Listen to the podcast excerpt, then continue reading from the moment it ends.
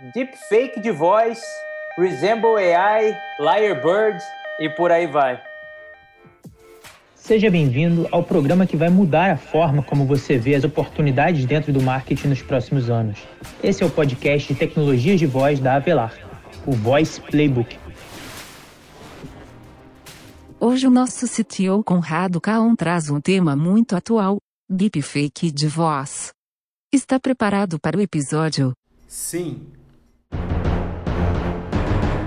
A que ponto nós chegamos e onde que a gente chegará, né? O deepfake de vídeo já está desbancando qualquer conteúdo de vídeo e na voz existe o, o Resemble AI, a gente até estava discutindo sobre isso, mas ao mesmo tempo tem um caminho do Google Assistant, da Alexa, da Siri de processamento na borda para evitar cloud-based deepfake, né? Que a biometria da voz é muito importante para desbloquear serviços de compra por voz, por exemplo. Mas ao mesmo tempo, um deepfake de voz vem estragar isso.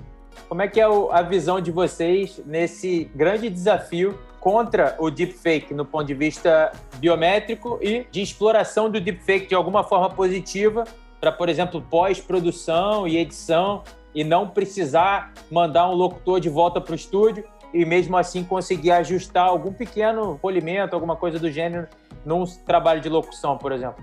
Como é que vocês veem esse tema aí? Murilo, você começa. Eu acho assim, praticamente toda tecnologia nova, né, que surgiu, é, ela sempre surge com o lado bom e o lado ruim, né? O problema aqui é que o lado ruim, acho que ele tá se popularizando mais rápido do que o bom, né? Essa é. questão do, do. Mas tem a ver com o ser humano. É, então. Pelo menos assim, o que sai em notícias tal, né? É muito comum a gente ver essa questão do deepfake de voz, né?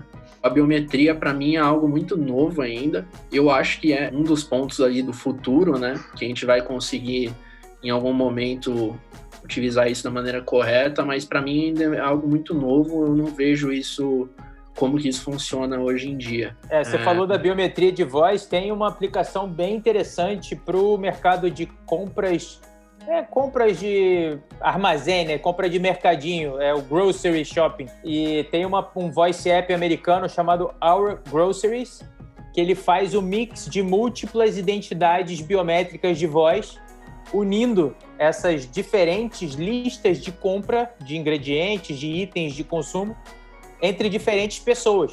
Então, o que o Our Groceries faz é: imagina que nós somos moradores de uma mesma residência sei lá, imagina uma república, hostel, que seja. E aí tem já o processo, tanto no Google Assistant quanto na Alexa, de você fazer o reconhecimento da sua voz e ele sabe quando o Murilo está falando, é o Murilo que está falando. Quando o João está falando, é o João que está falando. E aí, quando você fala, poxa, adiciona na minha lista de compras, pede pro Our Grocery, né? Adiciona para mim, sei lá, óleo de girassol. Beleza. Aí adicionou para você. Aí o João chega e falou, uh, Our Grocery, adiciona para mim não sei, é, papel toalha, beleza, é o Billy. Adiciona para mim, sei lá, fósforo e por aí vai. E aí, quando qualquer um de vocês ativar o Grocery, vocês têm acesso a todas essas listas e essa compra pode ser feita de forma unificada. Então, é um exemplozinho de aplicação básico de identificação da biometria, que não é tão avançado como uma impressão digital para aprovar um pagamento, mas é algo que utiliza o conceito em algo não tão específico do ponto de vista de segurança tecnológica, mas sim um use case, né? O use case dessa diferenciação. Mas tem o lado negro da força, né? Vou invocar o João aqui que está dentro da Death Star aí para falar do lado negro da força aí para a questão do deepfake de voz, João é interessante, né? É sedutor, né? Lembrar que muita gente aí não tem uma voz, né? Então você pode tem todo um aspecto positivo para ser usado, né? E igual qualquer outro mecanismo tecnológico que permite você usar para o bem e para o mal, né? Então hoje Facebook já tem projeto para fazer identificação de deepfake, então acho que as empresas, principalmente as que distribuem porque também ninguém faz deepfake para poder ficar ouvindo a voz do Mohamed Ali em casa, né? Falando com ele. Pode até que ser que seja, mas enfim, o cara faz deepfake para o cara que está fazendo para o mal é para distribuir, é para ganhar uma campanha presidencial em Mianmar em, ou em algum lugar né, que não tenha proteção. Então, eu acho que isso só ressalta, como qualquer outro aspecto tecnológica a necessidade de ter uma responsabilização de quem distribui, de quem dessas plataformas. Então, se as plataformas continuam a se comportar como se fossem meros. É... Eu me lembro que tinha uma coisa na década de 80, acho que a Bandeirante vendia espaço publicitário dentro da programação dela, e ela falava: ah, os anúncios aqui são de responsabilidade dos seus anunciantes. Você está distribuindo isso com uma base brutal de leitores e fala que é Lavo, responsabilidade do anunciante. A responsabilidade é sua. Se vira aí. Então, é. É, minha preocupação é só essa, que é que é, normalmente essas coisas não, tão, não caminham juntas, né? A responsabilização a lei, então, puta, atrasada pra caralho. Então, mas assim, o aspecto positivo e negativo tem tudo, né, cara? Você estava tentando puxar aqui pela cabeça como é que você fazia para se fazer passar por outra pessoa no passado, né? Imitação, impersonação, então, é, como que isso foi evoluindo. Então, é, eu acho que a questão dessas coisas elas têm que caminhar juntos, né? A tecnologia tem que caminhar junto com a tecnologia de, de controle, que tem que caminhar junto com a lei. Então, a grande dificuldade é deixar isso tudo alinhado e andando no mesmo patamar, né? E aí, quando tem esse desnível, é que acontecem os problemas. É. E, Billy, você ia falar também deepfake de voz. É, cara, é que vocês falam umas coisas que eu gosto de falar, bro. Aí eu tenho que ficar falando. Eu... calma, calma. ó, olha só, cara, eu tô virando 50, tá? Eu tenho um histórico aí com tecnologia mais ou menos grande. Primeiro que lance de segurança é uma coisa muito subjetiva, né? Assim, o que é segurança, né? Vamos falar assim, por exemplo, hackear sistemas. Só ouvi falar, tá? Mas, por exemplo, hoje em dia existe uma tendência muito grande né, de a gente fazer coisas erradas dentro de sistemas e plataformas aí, né, do nosso lado como ser humano, muito mais orientado à engenharia social e muito menos a, a ataque brutal. Isso é uma das coisas. A outra coisa, quando a gente começa a falar de deep fake, e aí eu acho que nesse caso essa explicação anterior se aplica muito bem, é a gente não precisa de deep fake para mentir. A gente não precisa de Lightbird para mentir, porque as pessoas às quais a mentira toca e converte são pessoas que estão predispostas a escutar aquela mentira. Então, quando a gente começa a falar ah, do deepfake, do Lightbird, Vamos pegar o Lightbird. O Lightbird, que a gente tinha um medo danado de que o, o, a gente ia escutar palavras de pessoas que não falaram aquilo. Hoje, ele é um programa que eu uso. O Lightbird virou o Descript, que ele é uma ferramenta de edição, conforme tu mesmo falasse aí, então, uma edição de podcast, por exemplo. A pessoa edita em texto, ele faz o STP, o TPS, e a pessoa não precisa voltar para o estúdio. Então, assim, eu acho que a gente tem um medo infantil de algumas coisas, que a gente só perde o dia que a gente instala um Tor e começa a navegar na Deep Web. Aí a gente vai ver o que, que é perigoso.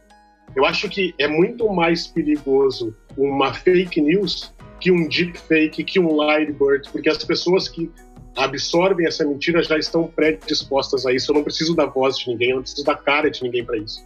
Então, assim, eu acho que a gente tem um medo e acaba politizando e acaba politicando e acaba querendo botar normas e regras para uma coisa que é essencialmente livre. A internet é livre. Não pode ter regra, não pode ter nenhum tipo de gestor disso, não pode ter censura. Esses conteúdos precisam estar divididos em lugares onde as pessoas possam acessar. Eu realmente não tenho medo de deepfake e Lightbird. Lightbird virou uma ferramenta fantástica que eu uso e a deepfake a gente não precisa de deepfake para mentir para as pessoas que querem ser enganadas.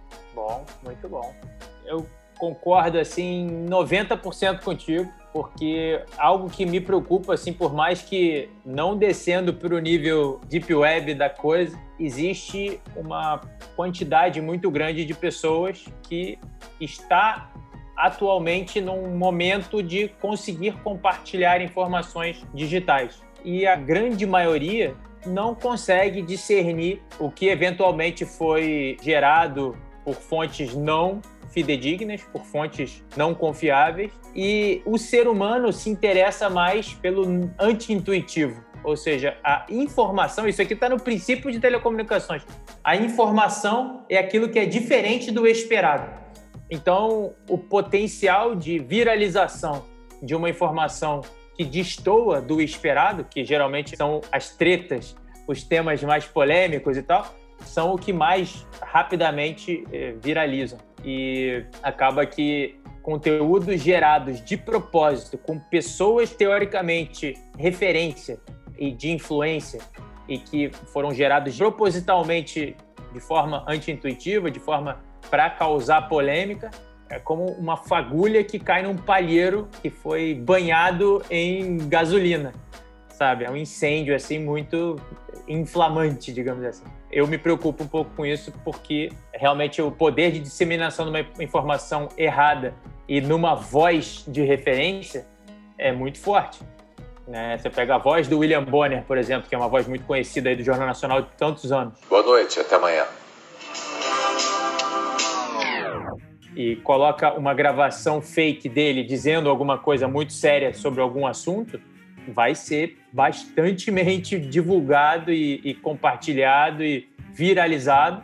Então é uma certa preocupação e que a gente sempre leva em consideração até porque o uso de influenciadores agora está tão comum e tão inflamado como um grande potencial de marketing, acaba que tem esse lado de preocupação da proteção da voz e da persona né, de uma pessoa de influência, uma pessoa de referência, de confiabilidade. Mas excelente, é um bom, um bom tema de discussão aí. E como eventualmente proteger quanto a isso, né? É complexo. Esse foi o tópico da semana.